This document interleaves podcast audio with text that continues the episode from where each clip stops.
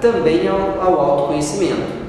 Ela está fortemente relacionada à maneira com que você se vê e reage diante das, das, das atividades, das, das ações que acontecem com você. E a, e a autoestima, ela oscila diante de cada uma dessas situações, principalmente em como nós nos sentimos diante dessas situações. Então, diariamente, situações e adversidades estão acontecendo.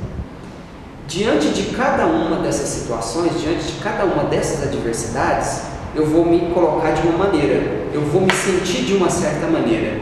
E dependendo dos sentimentos, eu vou entrar numa baixa autoestima, porque eu posso me sentir de repente inferior, eu posso me sentir com falta de capacidade, é, de não ter o conhecimento necessário para lidar com aquela situação, com aquela adversidade, e de repente uma adversidade externa provocou em mim a queda da minha autoestima.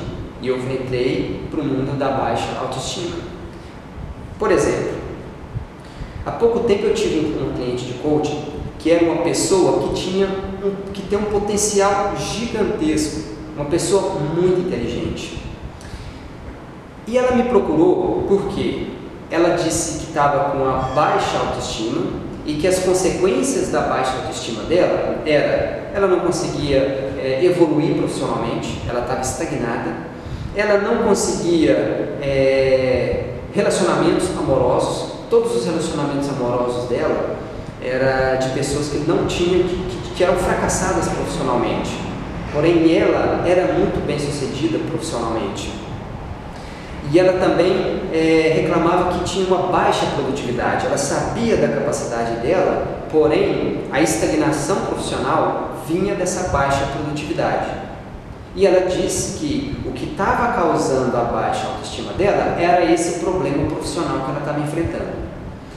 E aí eu comecei a pesquisar, a fazer dentro do, do, do processo de coaching, que a gente chama de anamnese. Eu comecei a ir lá no passado entender como que foi a vida dessa pessoa. E eu descobri que ela tinha sido abandonada pela mãe. Apesar dela ter sido, ela foi abandonada pela mãe e a família é uma família muito humilde. Apesar dessa família muito humilde, ela conseguiu se formar, ela conseguiu uma vida financeira estável, ser bem sucedida no emprego e ela começou a ter esses problemas depois de um certo tempo em que ela já tinha tido essas conquistas.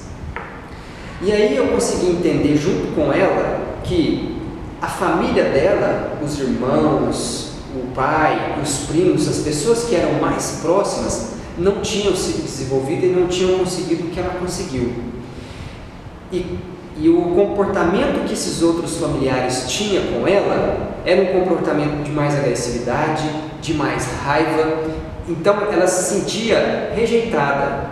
Por que, que uma pessoa ela tem um comportamento e esse comportamento provoca em mim a autossabotagem e eu não consigo os resultados que eu busco?